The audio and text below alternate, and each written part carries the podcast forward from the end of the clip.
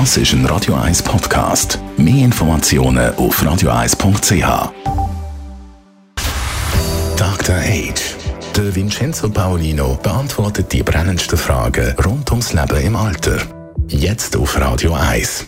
Vincenzo Paulino, du als unser Dr. Age. Thema heute: Demenzpatienten und ihre Würde. Mit Würde eben die Krankheit durchstehen bis an Schluss. Ganz allgemein schnell, wie definiert der Spezialist eben die Würde? Ja, Würde, und ich zitiere jetzt hier aus einem sehr guten Buch von Irin Bob Kistler. Sie ist äh, die Leiterin der Memory Klinik in Zürich ähm, und hat ein tolles Buch geschrieben.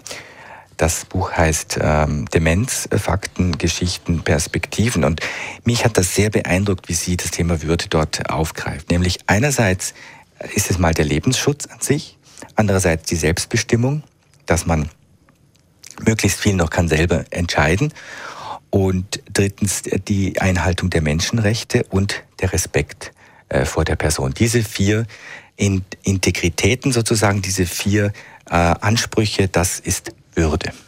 Einen ist eben selber können entscheiden, aber da kommt ja vor allem auch bei Demenzpatienten der Moment, wo man eben dann halt nicht mehr urteilsfähig ist.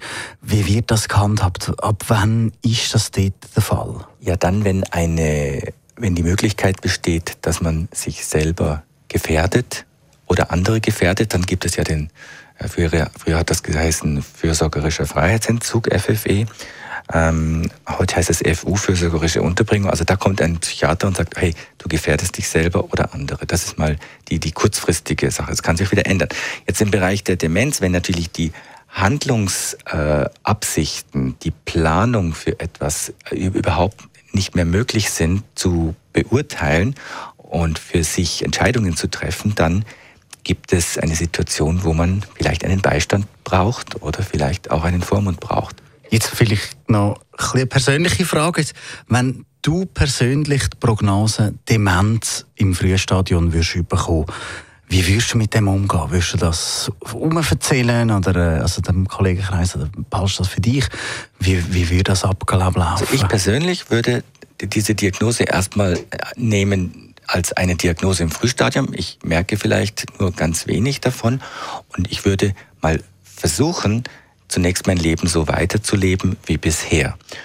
Würde aber auch schauen, was passiert, wenn ich mehr vergesse, was passiert, wenn ich ähm, Mühe bekomme mit dem Autofahren beispielsweise, wenn ich nicht mehr genau weiß, ähm, dass ich mein Umfeld auch darauf wie vorbereite. Und man sagt ja auch so, wie man sich bettet, so liegt man.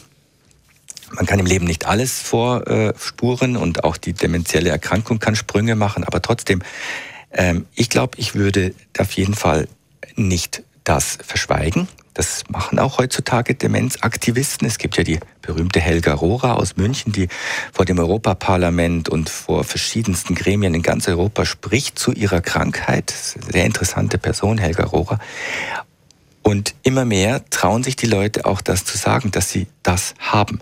Und das entlastet sofort, wie bei, wie bei allen Outings kann man sagen, ähm, entlastet und gibt einem wieder Möglichkeiten, das mit anderen zusammen zu gestalten und nicht versuchen, das allein zu packen. Wunderbar. Danke vielmals, Vincenzo Paulino, unser Dr. Age.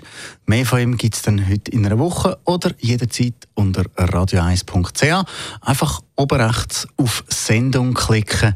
Dann können Sie alle Podcasts von Radio 1 nochmal nachhören. Dr. Age. Jeden Sonntag auf Radio 1. Unterstützt von Alma Casa, Wohngruppe mit Betreuung und Pflege rund um Tour. www.almacasa.ch